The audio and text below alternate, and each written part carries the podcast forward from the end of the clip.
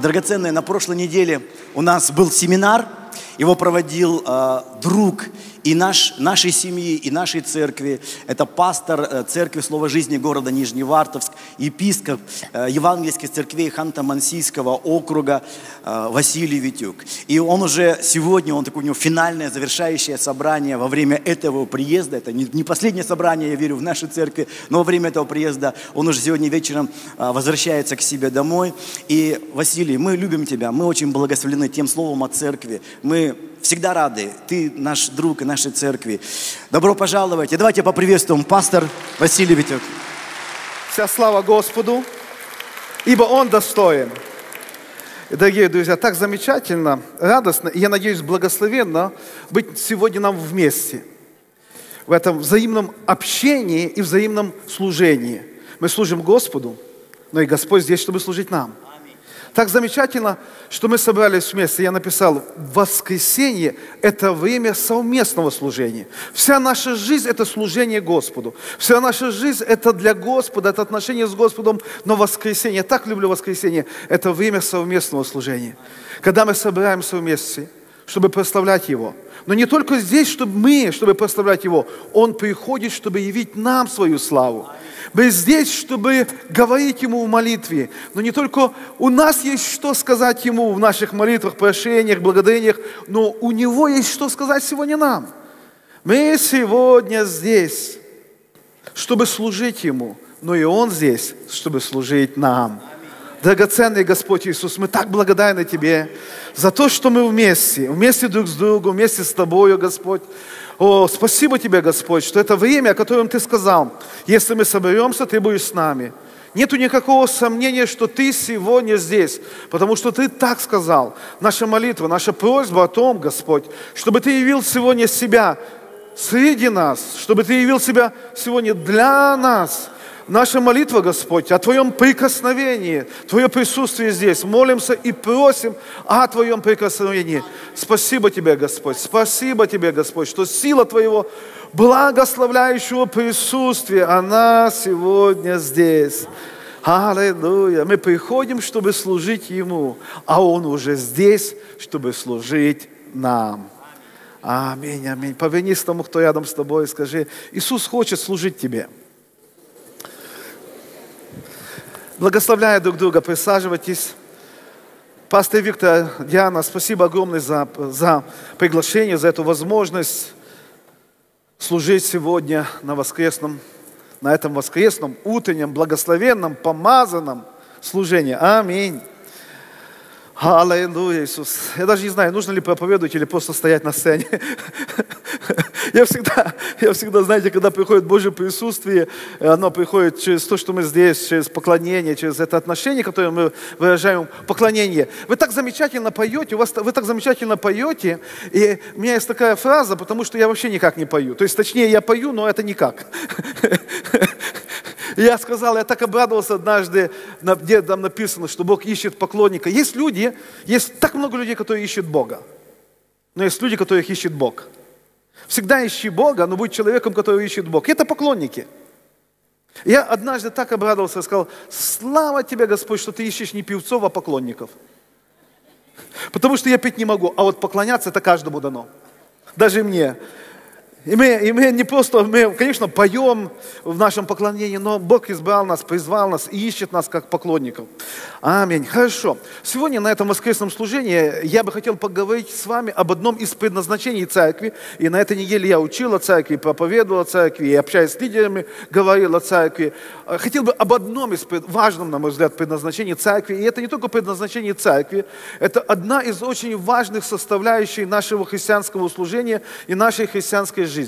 Ну, давайте начнем по порядку. И если вы открываете Библию, откроем вместе э, послание евреям, 12 глава. Из первого стиха мы можем читать следующие слова. «Посему мы, то есть после этого, имея вокруг себя такое облако свидетелей, свергнем себя всякое бремя и запинающий нас грех, и с терпением будем проходить принадлежащее нам поприще, взирая на начальника и совершителя нашей веры, Иисус, Он является не только началом нашей веры, Он является конечной целью нашей веры.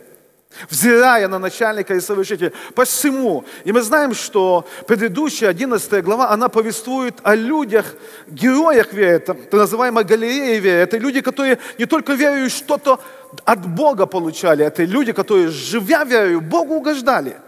Они не просто что-то сделали, что-то получили, они своей жизнью, жизнью веры Бога угодили. И они в Писании, как пример, как вдохновение для нас, как те, на кого мы должны как-то взирать. Но смотрите, смотрите, так много людей, которые способны своей жизнью и могут своей жизнью вдохновлять нас, а смотреть нужно только на Иисуса.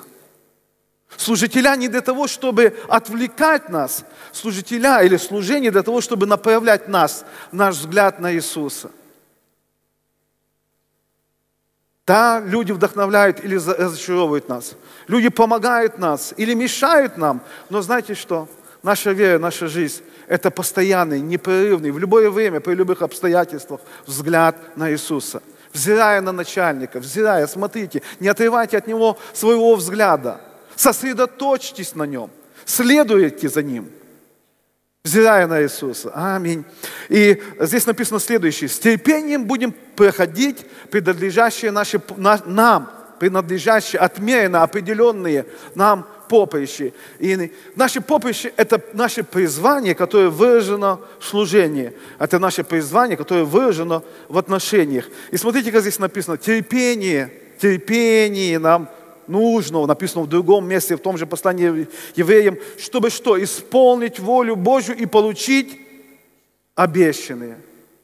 Когда нам нужно терпение, нам нужно. Когда нам нужно терпение? Кто-то скажет, мне всегда. Кто-то может так ошибочно думать, что ему никогда. Но на самом деле терпение нам нужно в двух случаях. Во-первых, когда вещи происходят не в то время, в которое мы ожидали. То есть вы что-то ждали, вы это уже четко во времени, да, скажем, в каких-то сроках определили, а это не происходит сейчас. Терпение нам нужно, когда вещи происходят не так, как мы бы их хотели. Очень часто, ну это не в Екатеринбурге, не среди вас, но я встречал таких людей очень часто, да, там, как бы скажем, жена мужу, муж жене, дети родителям говорят, ну до каких пор ты будешь это делать, до каких пор ты будешь именно вот так поступать, сколько я еще буду это терпеть?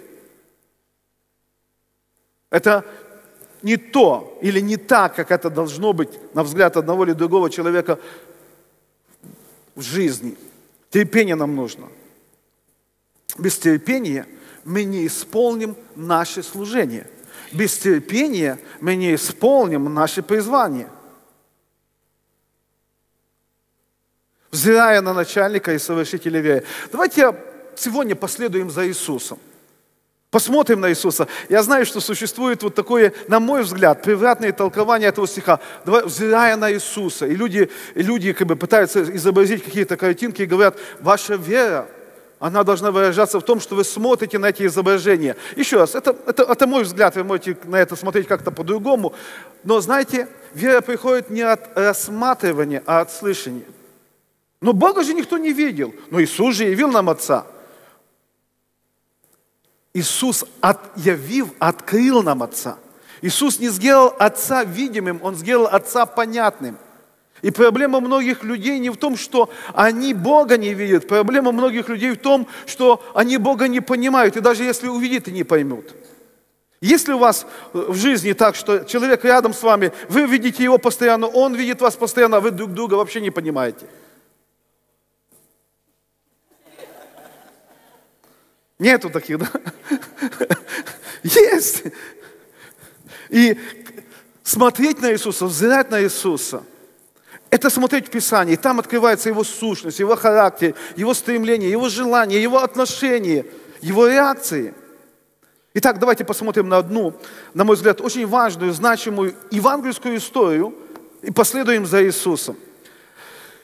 Лука 9 глава, и мы будем пребывать именно в этом отрезке Евангелия, Лука 9 глава, и я буду читать с 25 стиха. «И что пользы человеку приобрести весь мир?»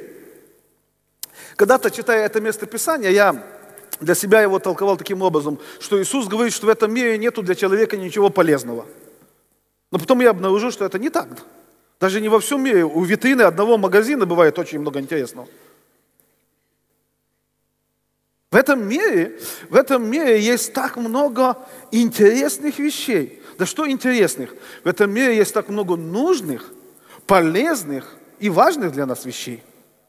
Но на самом деле, если мы читаем внимательно весь стих, то мы понимаем, что Иисус не говорит, что в этом мире нет никакой пользы и ничего полезного. Иисус говорит по-другому. Ибо что пользы человеку приобрести весь мир, а себе самого, а себя самого погубить или повредить себе. В другом месте Писания написано навредить. Какая польза приобрести весь мир, а душе своей навредить?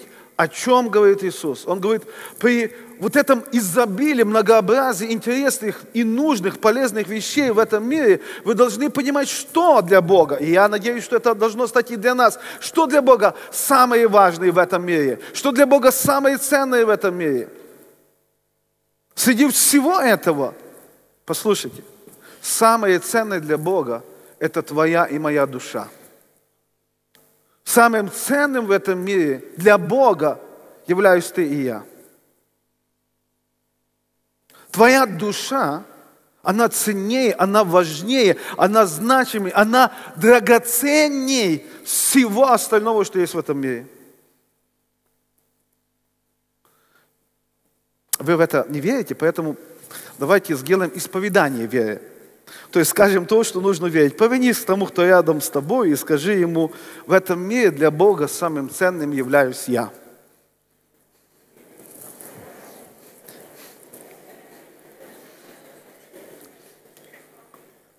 А вы ответьте, ну и я тоже.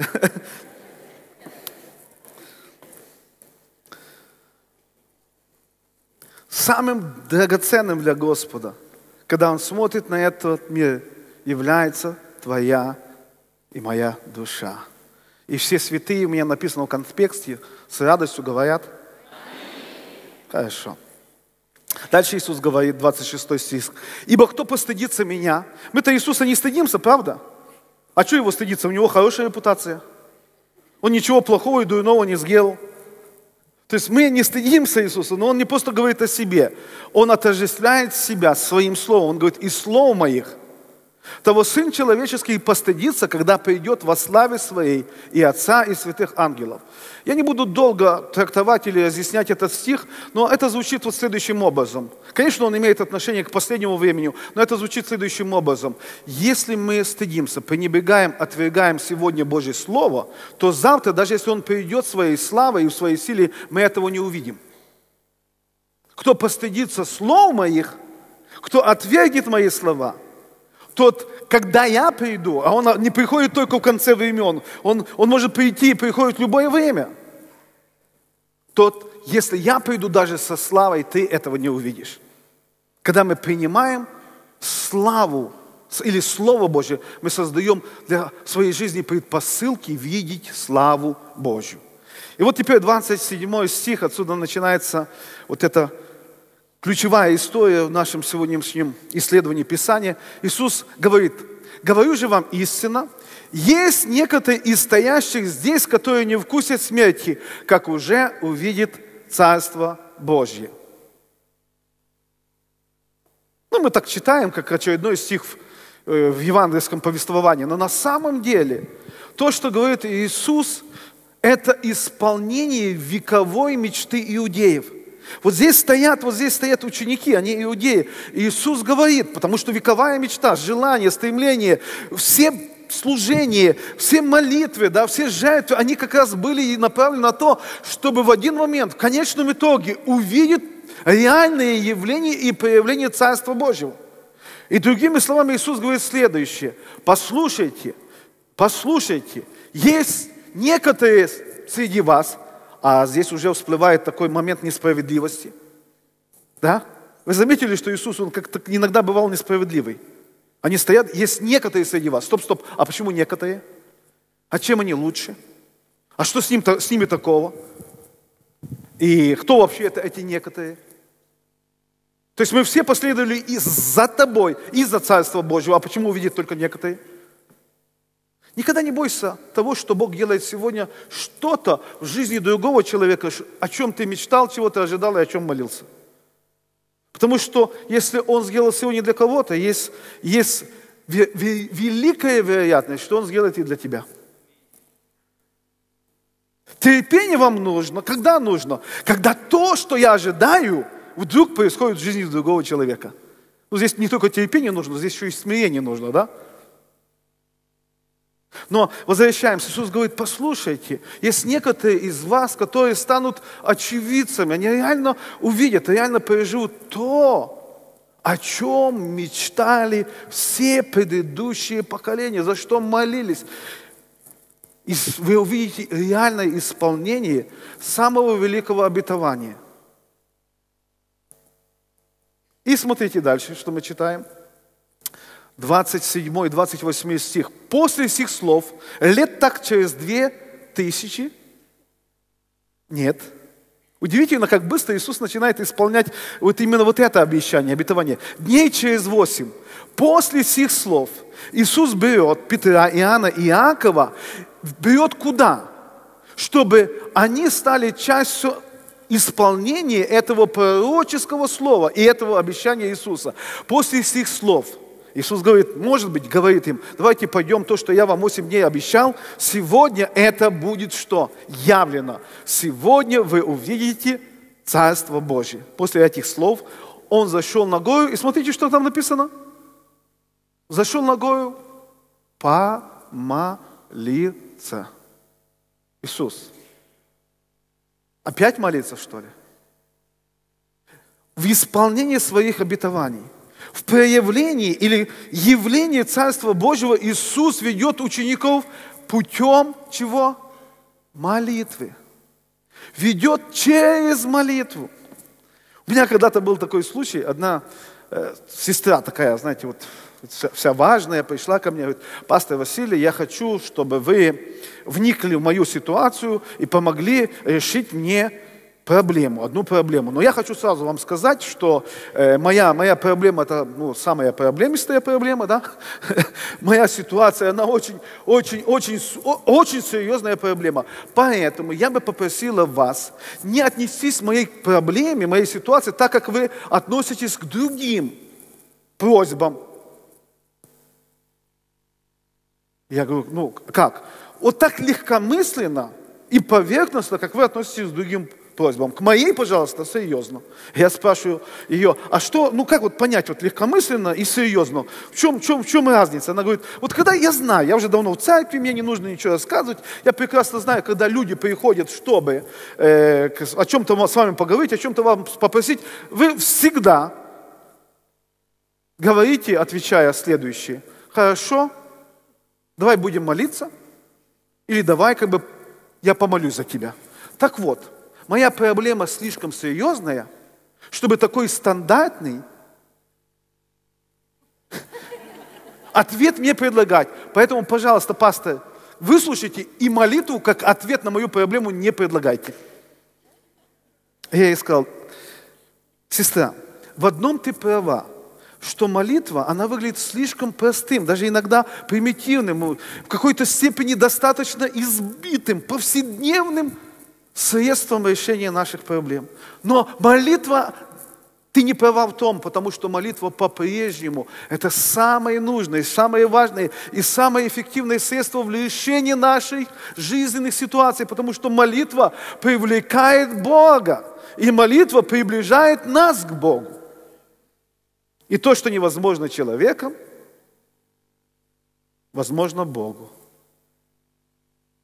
И вот здесь, здесь ученики, они, скорее всего, они, скорее всего, чего-то ждали. Ну, конечно, ждали. Очень интересно, Иисус говорит, в некоторые из вас через очень скоро увидит что? Царство Божье. И вы заметили, что Иисус не разъясняет, не поясняет, не что? Рисует им. Вы увидите Царство Божье, это будет вот так, и вот так, и вот так. Он ничего не говорит его обетование такого общего характера, общего плана. Но нам детали не нужно, мы сами с фантазией. Мы сами, мы сами додумаем, дорисуем, представим. У меня есть по этому поводу очень такая, на мой взгляд, вот, э, хорошая, хорошая жизненная иллюстрация. Если время позволит, то не сейчас, а в конце служения я ее вам расскажу. Но уже прямо с самого начала пошло не так, как ученики себе представляли. Потому что если бы было так, как они представляли, они бы уже через несколько минут там не спали. И смотрите, дальше. Иисус берет их, чтобы помолиться. И дальше, 29 стих. Когда кто? Иисус молился. Давайте я внимательно вам прочту. Когда Иисус молился, вид горы изменился. Деревья стали белые, а камни блистающими – когда, еще раз я прочту вам, когда Иисус молился, вид горы изменился, деревья стали белыми, а камни блистать начали. В принципе, вот так, как мы себе представляем, в большинстве случаев результаты молитвы. В принципе, вот так в большинстве случаев мы представляем себе, зачем нужна молитва и в чем особенность молитвы. Мы думаем, что молитва нужна для того, чтобы всех... Конечно, мы знаем, что молитва приносит изменения, так ли так? Даже есть книги с такими громкими названиями «Молитва, преобразующая мир». И мы вообще-то не против, мы даже за изменения, но мы уж как-то очень против того, чтобы самим меняться – Поэтому большинство наших молитв, даже если они связаны с осознанием необходимостью изменений, они за то, чтобы все и все вокруг нас менялось. Заметьте, написано здесь, это не, не, это не то, что ученики раньше не молились, это не то, что у них не было как бы, молитвенной жизни, у них было достаточно насыщенное – я бы сказал, очень активная молитвенная жизнь. Они, они, они собирались, они молились, они молитве учились, да, научи нас. Они о молитве как-то думали, и узнавали. А, об эффективности молитвы, в молитве Иисуса спрашивали. Они там э, бесов изгоняли, больных, ну не всегда, но иногда у них тоже получалось, исцеляли. То есть они молились там, они молились здесь, и вдруг Иисус берет и ведет их, и говорит, я хочу, чтобы вы увидели появление Царства Божьего. И Царство Божье – это не изменение вокруг нас, это первое изменение, которое происходит с нами. Когда он молился, не гора, и даже не ученики, а вид его лица изменился. И знаете что? Когда я читал это место Писания, я был удивлен. Почему? Потому что на самом деле, если кто-то нуждался в изменениях, то не Иисус, а те, кто там были рядом с Ним. Мы же знаем, кому нужно меняться. Мы знаем, даже, даже список этих кандидатов на изменения есть. Но мы вообще одного не можем понять, почему годы идут, мы молимся, а они не меняются.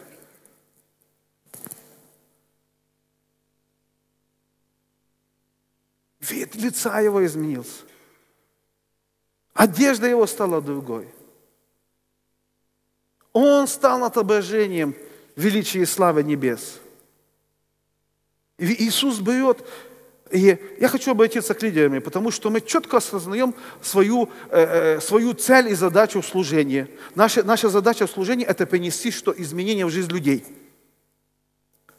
Но наше, наше призвание не только «да, да, да» и «аминь», но не только приносить изменения в жизнь других людей. Наша задача и цель еще и самим меняться –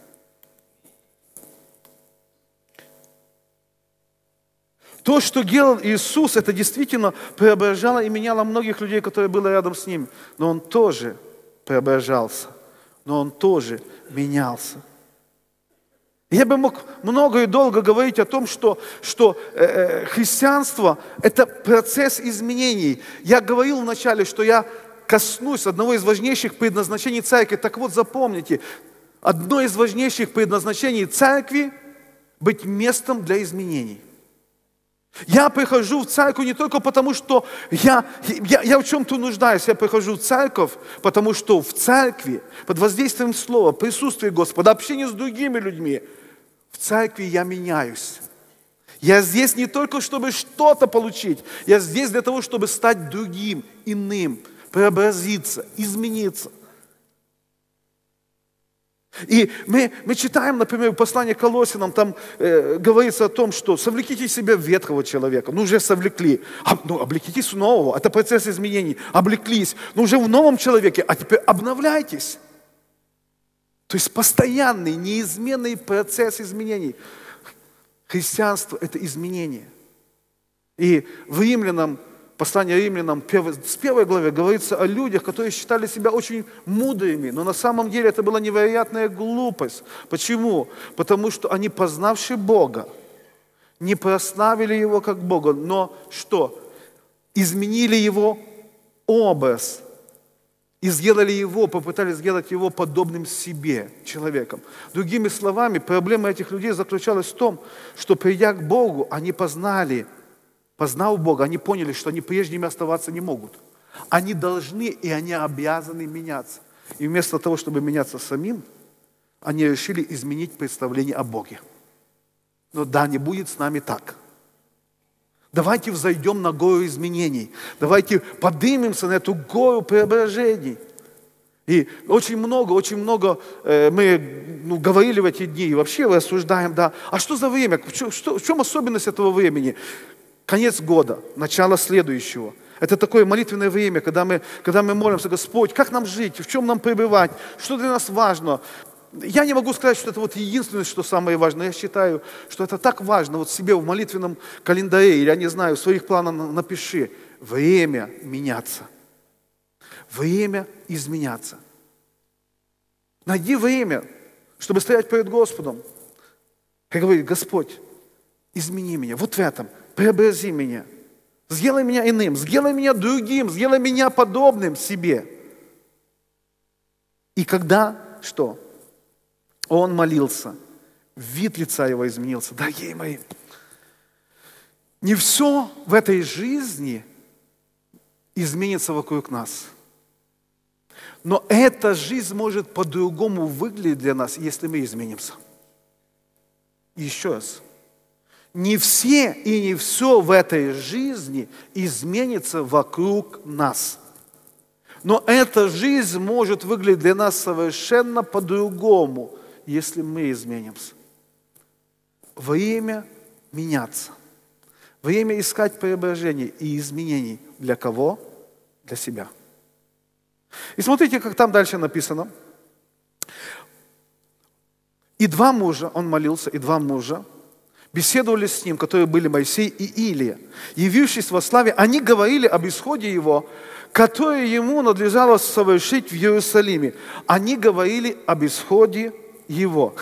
Знаете, ну скажем так, вот это была потрясающая конференция на высшем уровне, да? Иисус взял с собой только лучших, только лучших представителей своей небольшой, но развивающейся церкви. И он взял лучших представителей. И так интересно, потому что вот Иисус приезжает на конференцию с учениками, а проповедь ему проповедуют Моисей и Илия о том, о чем он сам до этого проповедовал.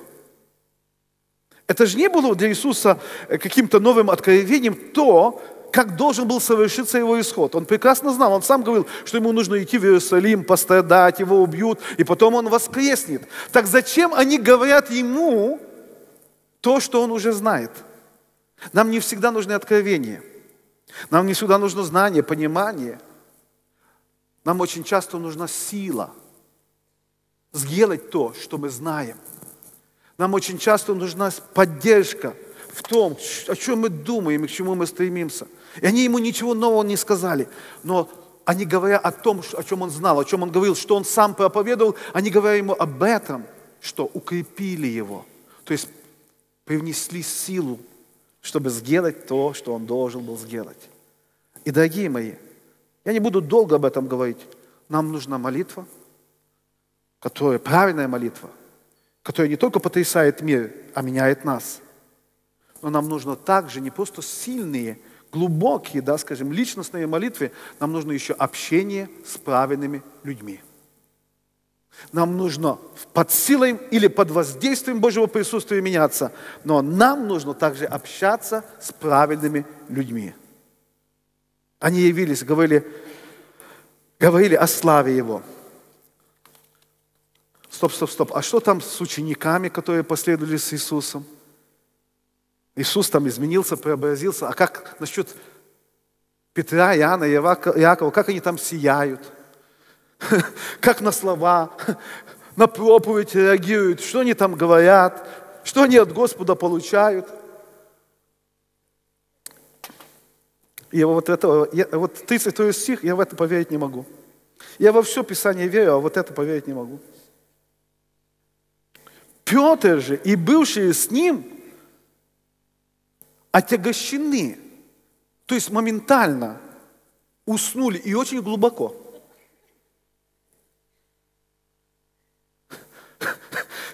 Ну как? Вот представьте себе, ну, э, ну вековая мечта еврея увидеть Царство Божье, да?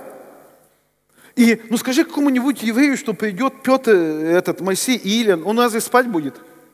Он не будет спать. Но это представьте себе, представьте себе, представьте себе. Ну, я не знаю, кто для вас, вот, как, как для евреев был Моисей, или, ну, скажем, Бенихин и, и Йонгичо, да? И Василий Витюк. Хорошо. Втроем. То есть, представьте себе, у вас служение, прямо на одном служении, по, по очереди, проповедует там Йонгичо, и Бенихин проповедует, и молится, ну кто-то еще. А все спят. Знаете, я когда, когда-то как проповедник думал таким образом. Потому что когда я проповедую, я всегда нахожу людей, которые на служении спят. Независимо от того, тихо я говорю или громко кричу, независимо от этого, они всегда спят. Я думал, что я как-то не так проповедую, потому что люди на моих служениях спят. А потом понял, что есть определенная категория христиан, которые всегда и везде спят. То есть на, на служениях. И вот они, они, они, ну как это понять? Они, ну как, ну как? Вот вы можете это, как они там спали, а? Ну ответ, конечно, крепко. Как, как? Крепко не спали. Ну, ну как они могли так уснуть, а? И смотрите, написано, пробудившись. Мы же ревнуем о пробуждении, да? Пробуждение неизбежно, дорогие мои. Увидели что? Славу Его и двух мужей. Они увидели славу Его, а должны были что? Сами пережить эту славу. Но это тоже не страшно, слава Богу. Вы знаете, я хочу забегаю вперед сказать таким образом. На самом деле ученики, они на горе не изменились, но с горы ушли измененными. Молитва их не изменила. Они не преобразились так, как преобразился Иисус, но они видели славу они видели, они видели результат молитвы, и они ушли измененными. В этот раз они проспали, но все-таки они знали, что молитва может изменить их. Аминь. Иногда я как пастор удивлялся, зачем люди приходят на служение, они все равно ничего не слушают. Зачем люди приходят на молитву? Не, нам нужно молить, на молитву только те, которые молятся. Нам нужно все на молитву. Всем на молитву нужно. Одни будут молиться и меняться, а другие, с другими вроде ничего не будет происходить. Молитва их не изменит. Но когда они будут на молитве, будут видеть, как Бог действует в жизни других людей, они со временем изменят свое отношение к молитве. А если мы изменим свое отношение к молитве, то и Бог, конечно, в итоге преобразит нас, когда мы молимся. И смотрите, пробуждение, пробуждение неизбежно, неизбежно. Петр там соскочил и чувствует, что он что-то не в теме. Нужно поправить ситуацию, как бы как-то подтянуть свою репутацию. И начал, начал проповедовать, начал говорить, пророчествовать начал. Наставник, ну, правильно начинает. Хорошо нам здесь что? Быть. Я хочу сразу вам сказать, пробуждение без молитвы – это сплошная имитация духовности. Пробуждение без личных изменений – это имитация духовности. Выглядел очень духовно, но ничего в этом от Бога не было. И он соскочил, начал говорить, хорошо нам здесь быть, сделаем три кущи, одну тебе, одну Моисея, одну Илии. И смотрите как, не зная, что говорит. Правило такое, главное говори. Не срабатывает в этой ситуации. Хорошо нам быть... Вот философия многих христиан. Нужно быть где? Там, где хорошо. Где мы должны быть? Там, где хорошо. А где хорошо? Там, где нас нет.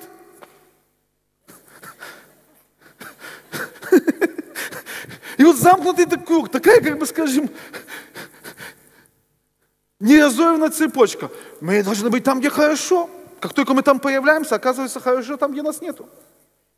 Так вот, на самом деле христиане не призваны быть там, где хорошо. И на самом деле хорошо должно быть не там, где христиан нету, где тебя нету. А в чем наше призвание? Наше призвание в том, чтобы делать хорошо там, где мы есть.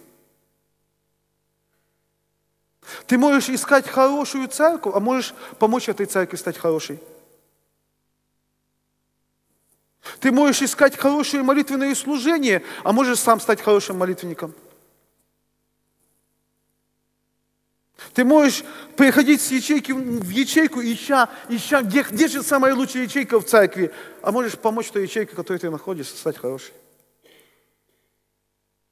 Ты можешь искать лучшую семью для себя, а можешь сделать ту семью, которая есть. Хотя бы попытаться сделать ту семью, которая есть лучше. Аминь. Вы знаете, я все-таки хочу, хочу э, реабилитировать Петра и остальных учеников в этой ситуации.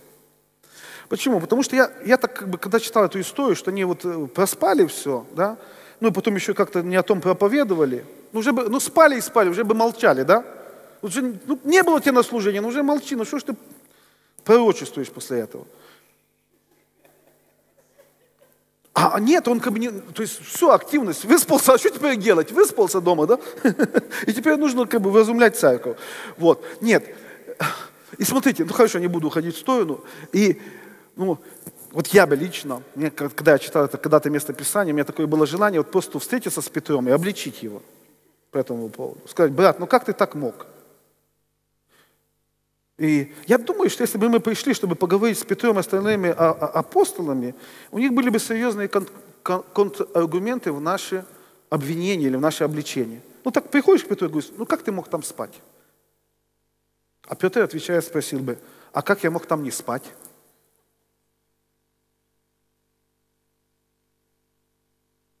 Меня всегда, когда происходит не то, что мне говорили, вот если человек начинает говорить не, не о том, да, что, что он обещал я сразу к этому теряю интерес. Если в моей жизни происходит не что-то необычное, чего я ожидал, а вот повседневное, мне к этому вообще интереса нет. Поэтому давай начнем с того, что Иисус пообещал и сказал, что мы пойдем, чтобы увидеть Царство Божье, а мы начали молиться. Мы, мы ждали чего-то необычного, а произошло все так обыкновенно и обыденно. Ну, ну я пришел. Если, если, бы, если бы сразу Царство Божье явилось, прямо вот, вот мы тут пришли, поднялись, и Царство Божье, я бы не спал. Это бы захватило мое внимание. Если бы ты, Василий, начал сразу так проповедовать, как к концу ты проповедуешь, я бы тоже не спал. А ты всегда так вяло начинаешь, и только к концу вот как бы как-то так повеселее становится на твоих проповедях. Ну, а теперь, нет, ну давайте, нет, стоп, стоп, стоп, стоп, стоп, стоп. Какие претензии, почему мы там спали? Вот я сейчас вот от имени Петра. Какие претензии, почему мы там спали? Это к Иисусу нужно. Вот Иисус, конечно, сильный, Он помазанный. Но администратор, организатор, Он никакой. Это кому же нужно было, ну как это нужно было додуматься, организовать молитвенное служение ночью? Скажите, пожалуйста, ночью, естественно, что делать? Ночью, естественно, спать. Я тут, я, я, я, у меня огромный, ну, как, как вашего пастора, опыт христианской жизни и служением. Это уже бывалые, бывалые христиане, да? Я очень часто встречаю, ну, много видели, встречаю людей, которые говорят, я так устал от того, что церковь, они такие естественные, мне нужно такое что-то сверхъестественное. Они все время в поиске сверхъестественного, да? Дорогие мои, Добро пожаловать в сверхъестественное христианство. Что естественно ночью? Спать. Добро пожаловать на ночные молитвы. Что естественно делать по воскресеньям утром, скажите мне? Валяться на диване. Ну или в кровати еще там как нежиться, так или так? А вы где утром? В церкви и, и, и на очень мягких стульях. Добро пожаловать в сверхъестественное христианство. Что естественно делать с деньгами? Копить. А вы что делаете? Жертвуете. Добро пожаловать в сверхъестественное христианство. И я не говорю, что, что нам не нужны проявления силы, которые выходят, выводят нас какие-то за рамки естественных законов. Это тоже сверхъестественно, но и то, о чем мы выше говорили, это сверхъестественно. Петр бы тоже мог сказать, Петр бы тоже мог сказать, не, ну хорошо, ну давай скажем так, хорошо там еще ночью. А зачем на горе? Ну, то есть, понимаешь, вот, вот пока мы на эту гору поднялись, мы уже и устали. То есть, ну там так и написано, что они моментально свалились в сон. Моментально уснули.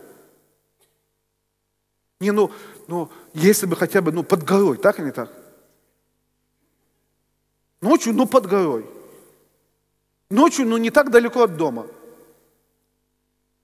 А тут мы целый день с Иисусом ходили, потом на гору поднимались, потом, как бы скажем так, все неинтересно началось, и, и мы уснули.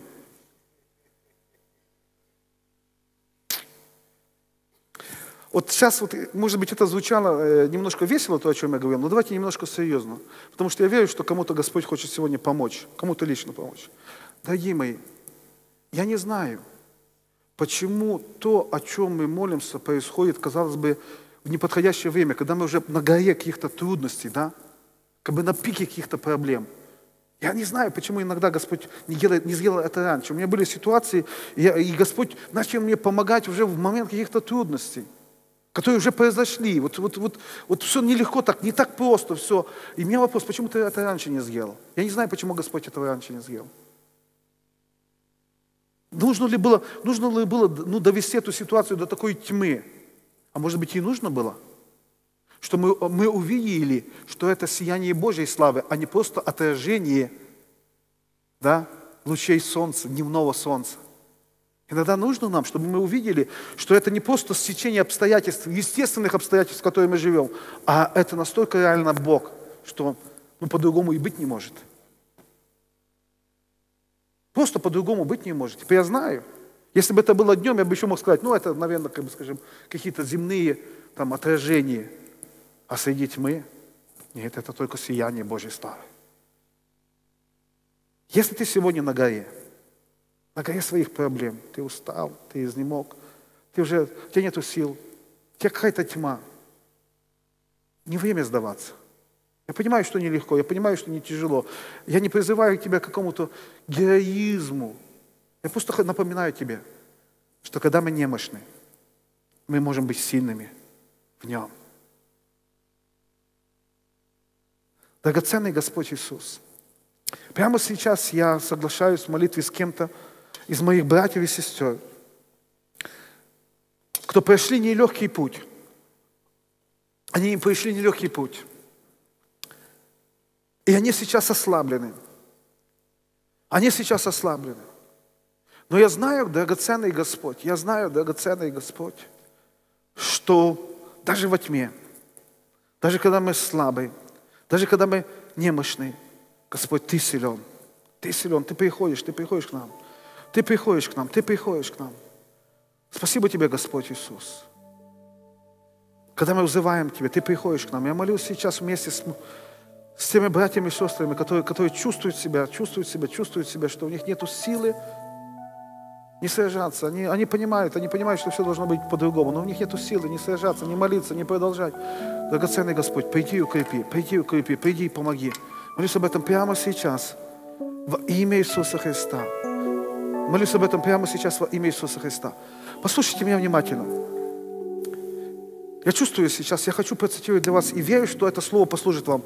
Процитировать одно место Писания. Это не является частью моей проповеди, но я хочу процитировать это место Писания. Верю, что Господь кому-то из вас будет служить через этот стих. Я прочту его трижды. И три разных перевода.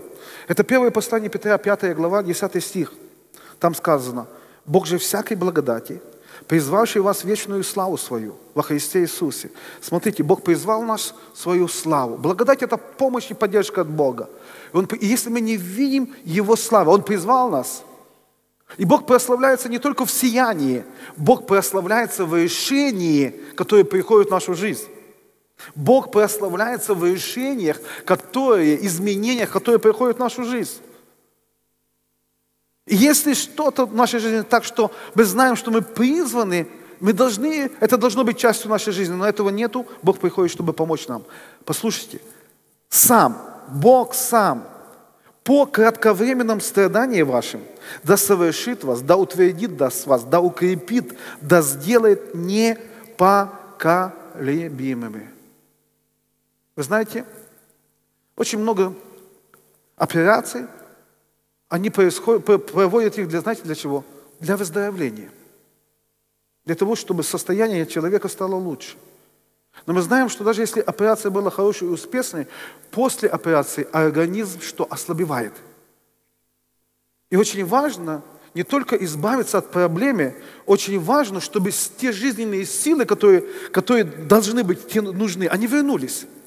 И здесь сказано следующее, что после тех вещей в вашей жизни, после страданий, каких-то трудностей, каких-то обстоятельств, которые опустошили где-то вас, которые лишили вас веры, которые лишили вас упования, сделали вас слабыми, после этого Бог приходит, чтобы что? Снова утвердить вас, укрепить вас, вернуть вас, вам духовный иммунитет, вернуть вам духовные силы, сделать вас твердыми и непоколебимыми. Следующий перевод этого места Писания звучит следующим образом. После вашего кратковременного страдания Бог источник, источник всякой благодати, призвавший вас к вечной славе своей через Иисуса Христа, восстановит вас. Восстановит вас. Восстановит вас. Даст вам твердость, силу и стойкость.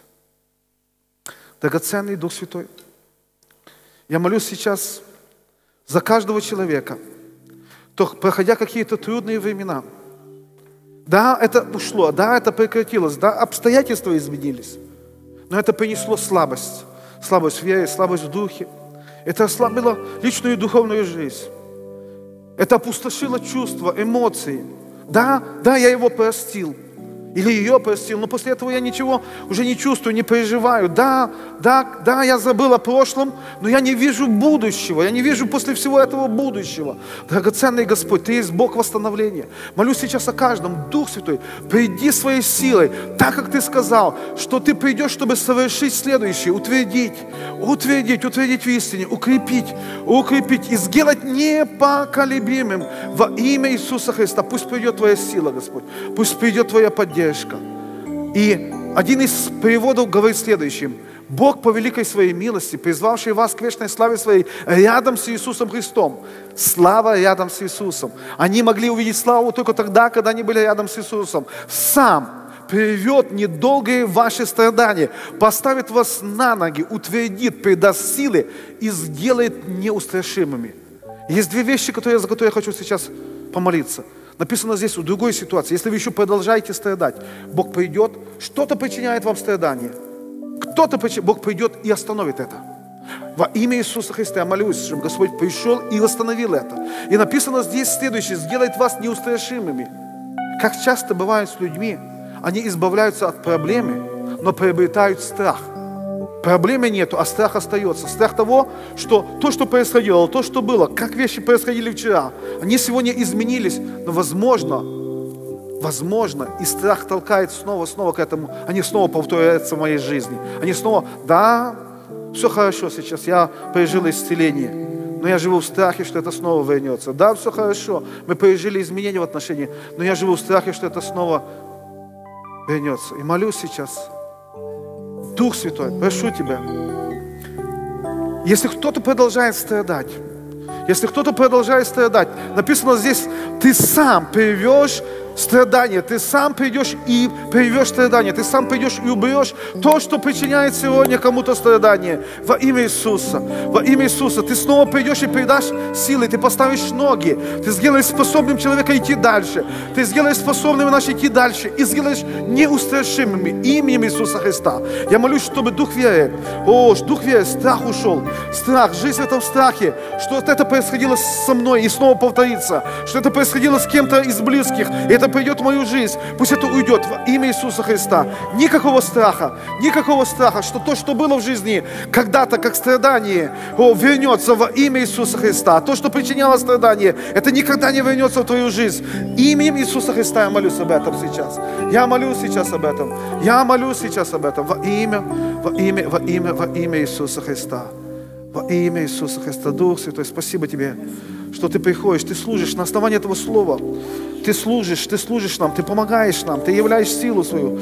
О, Господь, Ты восстанавливаешь после страдания и прерываешь страдания, Господь.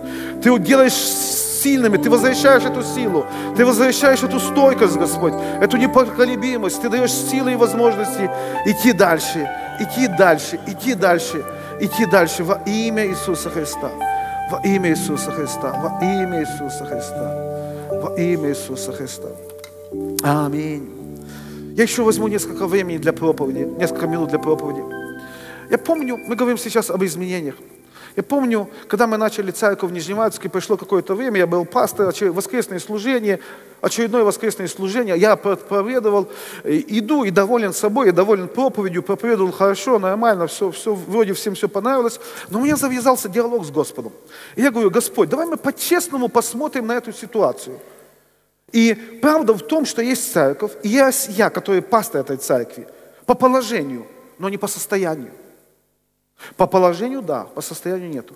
Я говорю, Господь, какой я пастор? Я же не пастор. Почему? Я, я учитель, я проповедник, кто угодно, но я не пастор. Потому что единственное, о чем, о чем я думал и что меня беспокоило на этой неделе, это подготовить проповедь к воскресному служению. Я пришел, я проповедовал, проповедь выдал, и теперь единственное, о чем я думаю и о чем меня беспокоит, как хорошую проповедь приготовить к следующему служению.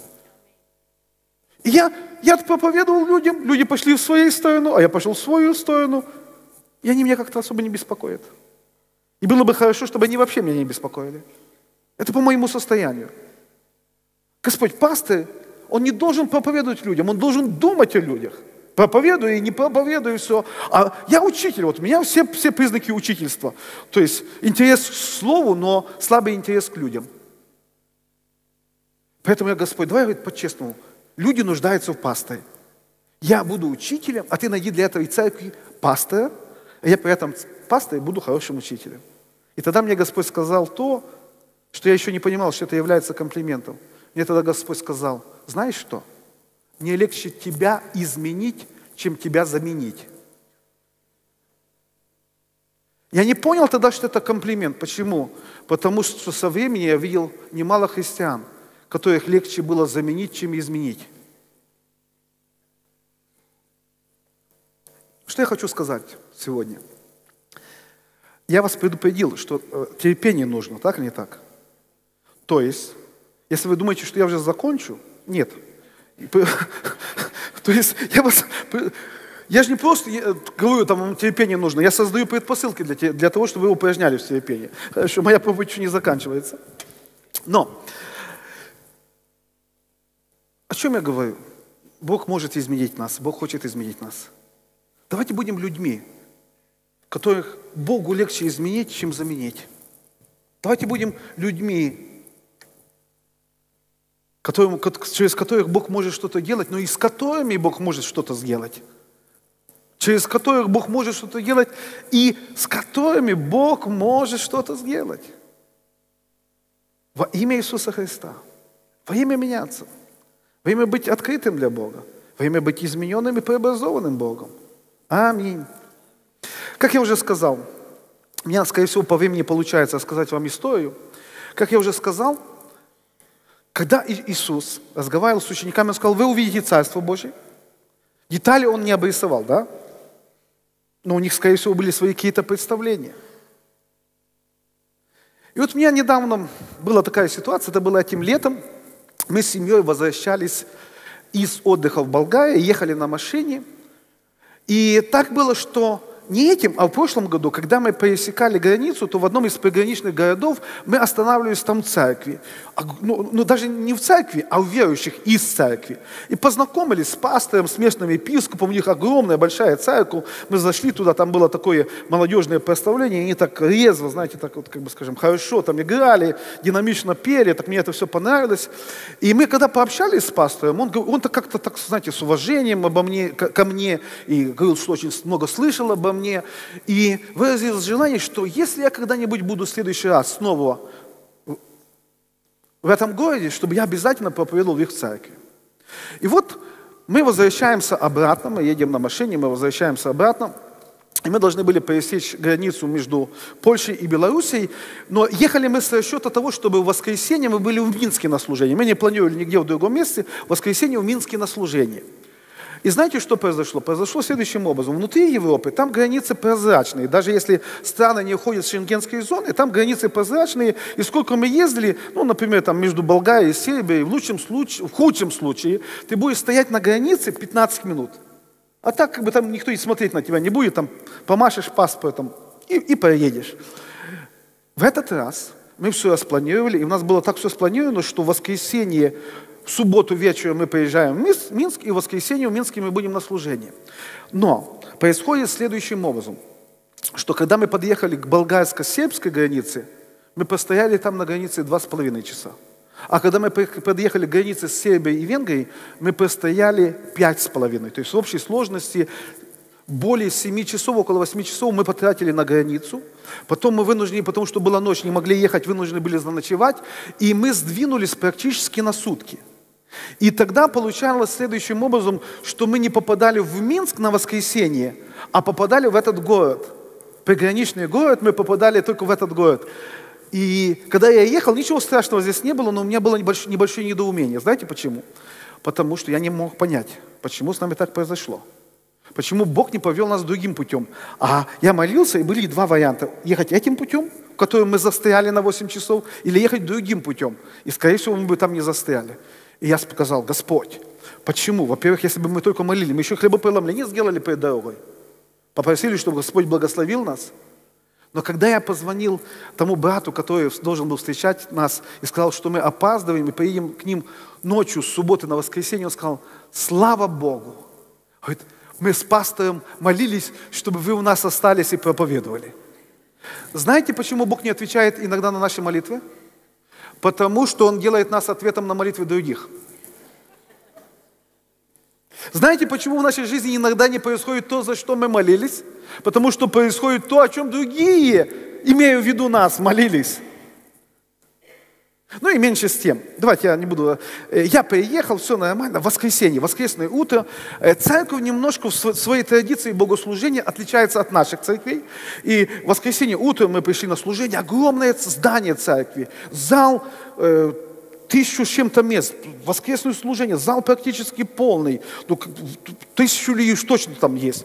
То есть они пришли, и я, и я, как бы скажем, уже жду своей очереди, э, пастор меня представил, там прославление поет, что-то происходит, и время мне проповедовать. А я заметил, что у них проповедник, когда выходит, он вот так становится за кафедрой, да, и вот ни вправо, ни влево, так вот за кафедрой стоит и говорит – и микрофончик здесь, вот такие два микрофончика, он так стоит, говорит.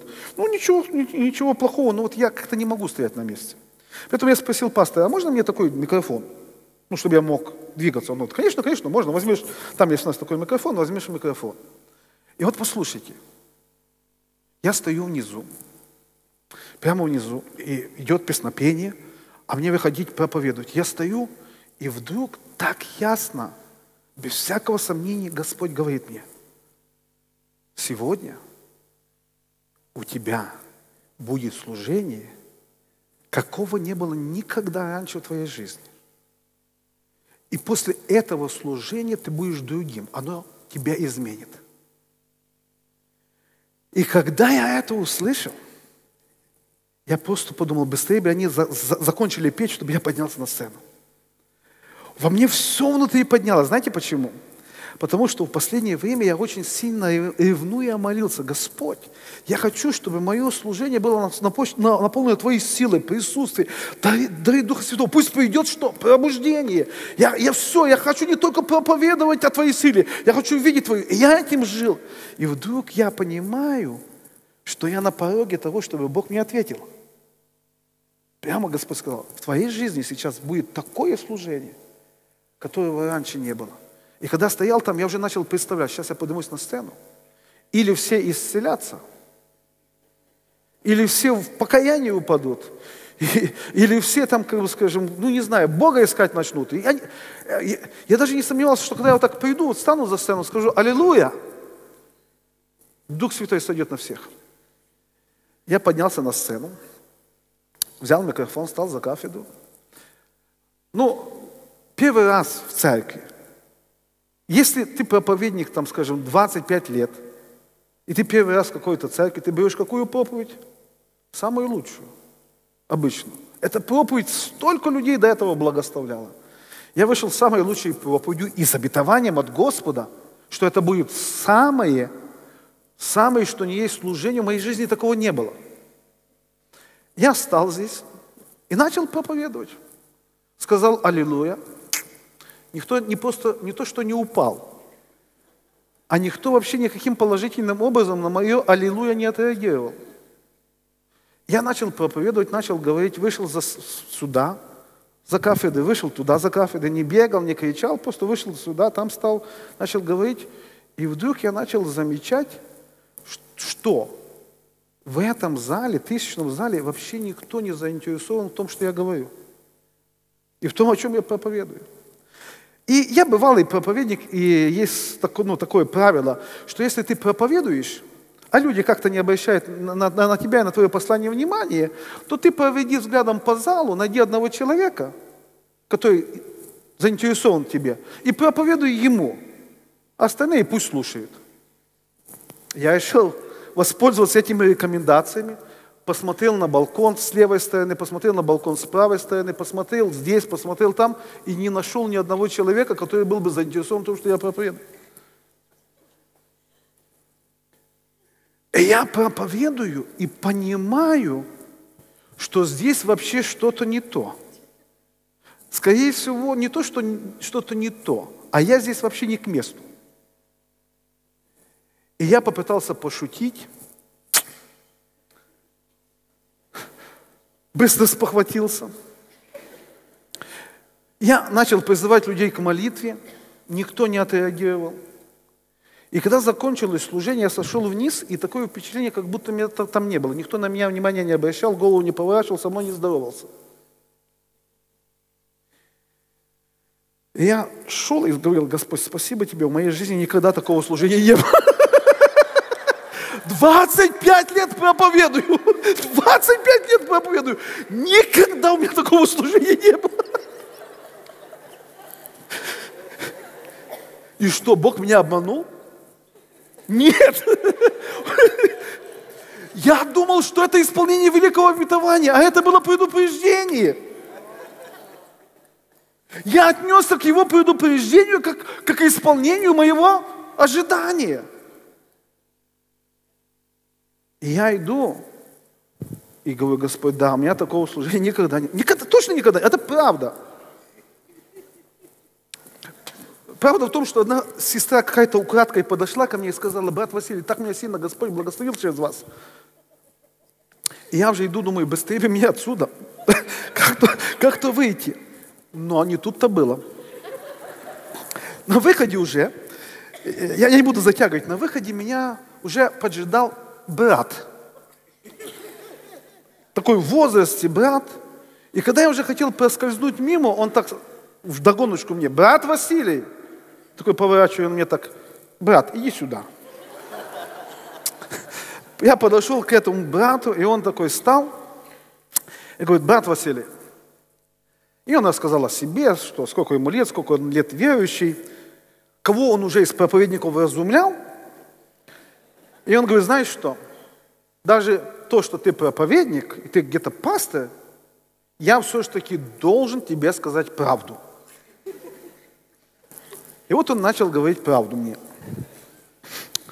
И говорит мне, что я должен сказать тебе? Брат, ты, конечно, хороший. Это меня утешило. Брат, я хороший. Потом он говорит, но я еще должен тебе сказать, и слово у тебя было хорошее. И я думаю, что брат хороший, слово хорошее, а что еще не так? Ну, прическа, я это переживу. И, дорогие мои, он как начал. Но ты себе что позволяешь? А я такой стою, что я себе позволяю? Он говорит, ты как себя на сцене ведешь? За кафедрой, ты стоишь за святом месте, как ты себя ведешь? А я говорю, как я себя веду? И он начинает мне, обличая, вразумлять меня, как я себя вел. И он говорит, ты кто? Я такой, кто я? Я уже не знаю, кто я, знаете, как бы. Он говорит, ты кто? Я говорю, кто я? Он говорит, а он меня спрашивает, ты почему смеялся за кафедрой? Ты почему? А я не смеялся, я только улыбался. Он говорит, ты почему улыбался за кафедрой? А я говорю, а, а что? Он говорит, а ты кто? А я такой, а я кто я? Он говорит, он говорит, ты пожарник. Я такой думаю, что я пожарник? Он говорит, ты пожарник. Представляете, такое откровение. А я пожарник. А, а я говорю, а как я пожарник? Я проповедник. Он говорит, каждый проповедник это пожарник на пожаре. Ты что делаешь? Ты спасаешь, спасаешь людей. А ты видел когда-нибудь, чтобы пожарники спасали людей и смеялись? А я такой, конечно, я не видел. Но у меня закрылась мысль, что я не подхожу как-то на роль пожарника, потому что в зале все были спасенные, я никого не спасал.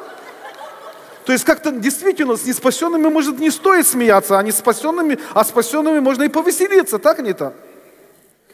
И он, как давай меня. И он, знаете, вкус вошел. И на чем свет стоит? Я уже не знаю, ну все, все, все видимое и невидимое, да? собрал, и так меня, и так меня, и так меня. Я потом, знаете, я скажу вам, мы ехали с Леной, мы просто, Лена сразу сбежала, она сразу поняла, что к чему, и так раз быстренько смылась, ушла. Потом мы, я объясню одну вещь вам. Я еду, еду на машине, мы уже потом следом едем, долго молчали, где-то час молчали, уже едем.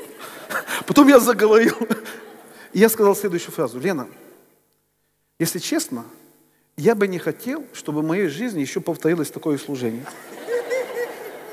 Но я бы и не хотел, чтобы в моей жизни не было такого служения. Потому что после этого служения я действительно стал другой. И не потому, что этот дедушка меня пожарником обзывал. Я объясню почему. Вот смотрите, там написано, написано, что когда Петр говорил, не зная, что говорит. Когда он говорил еще это, не благодаря, вопреки этому, явилось облако и осенило его, казалось бы, все уже закончилось, ничего.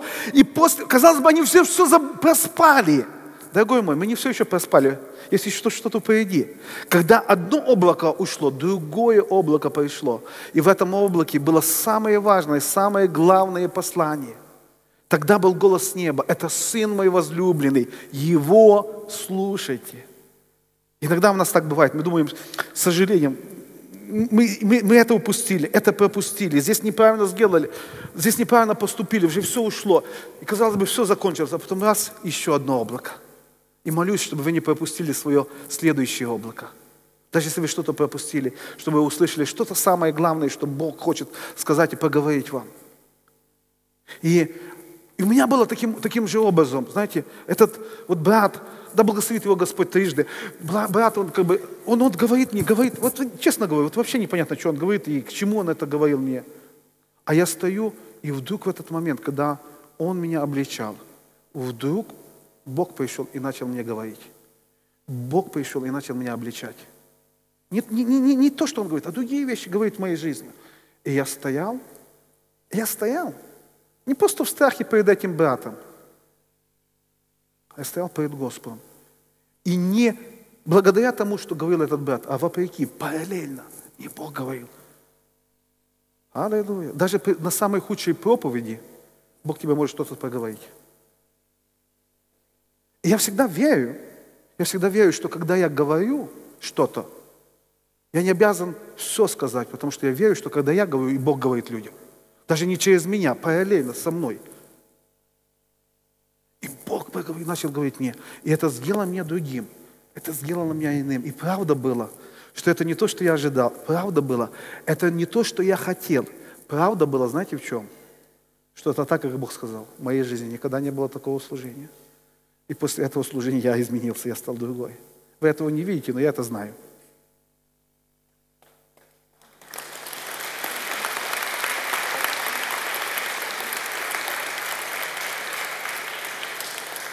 И не всегда мы, мы сосредоточены, наше внимание на том, что Бог делает для нас, что Бог делает через нас. А для Бога иногда важнее что-то сделать с нами.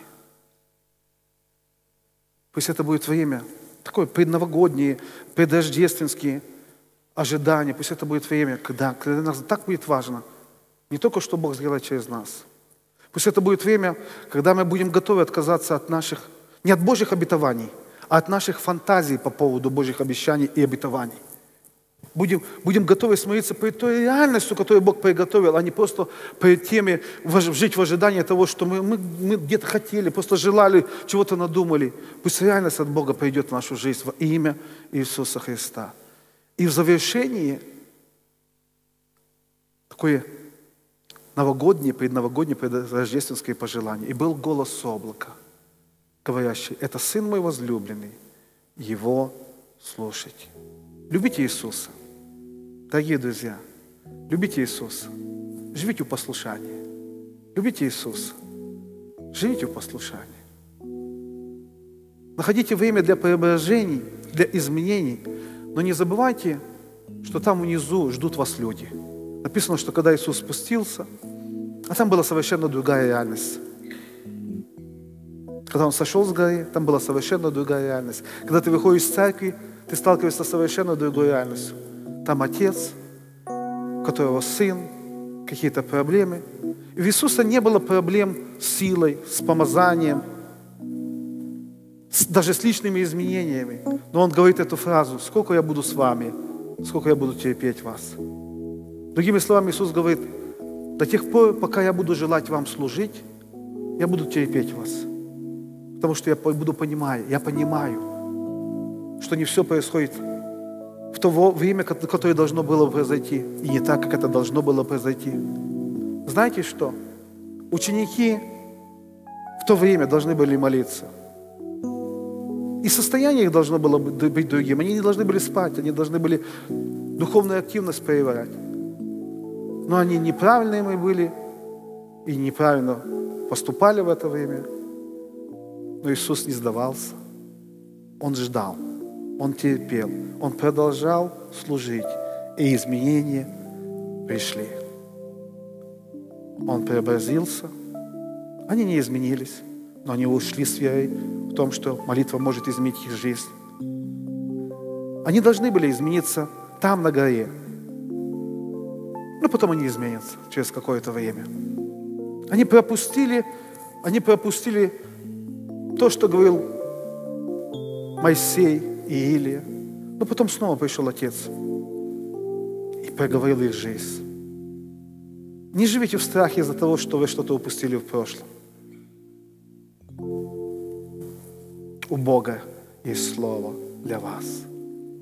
У Бога есть Слово для вас. Аминь. Давайте поднимемся вместе. Аллилуйя, Иисус, слава Тебе. Драгоценный Господь Иисус, благодарю Тебя за церковь, за каждого брата и сестру в отдельности. Благодарю Тебя за церковь, за это собрание святых. Благодарю Тебя за людей призванных, за людей жертвенных, посвященных. Благодарю Тебя, Господь. Благодарю Тебя, Господь. Спасибо Тебе Спасибо Тебе, спасибо Тебе, спасибо Тебе, Господь, что мы можем что-то упускать, забывать, где-то вести себя не так, как нужно, но Ты снова приходишь в нашу жизнь. приходит своей милостью, своим облаком, со своим словом. Аллилуйя. И мы будем Тебя любить, Господь, и мы будем своей любви к Тебе послушаться. Аминь. Благословения вам в новом году. Уже скоро Новый год. Радости в, этой, в эти праздники, которые ожидают вас. Пусть это будет время, когда облако Божьего присутствия наполняет ваши жизни, приходит в ваши жизни. Пусть это будет время, когда Бог ясно говорит вам. И не забывайте, что есть кто-то, кого можно любить, что есть кто-то, кто вас любит, что есть кто-то, кому можно послушаться. И это Иисус. Аминь.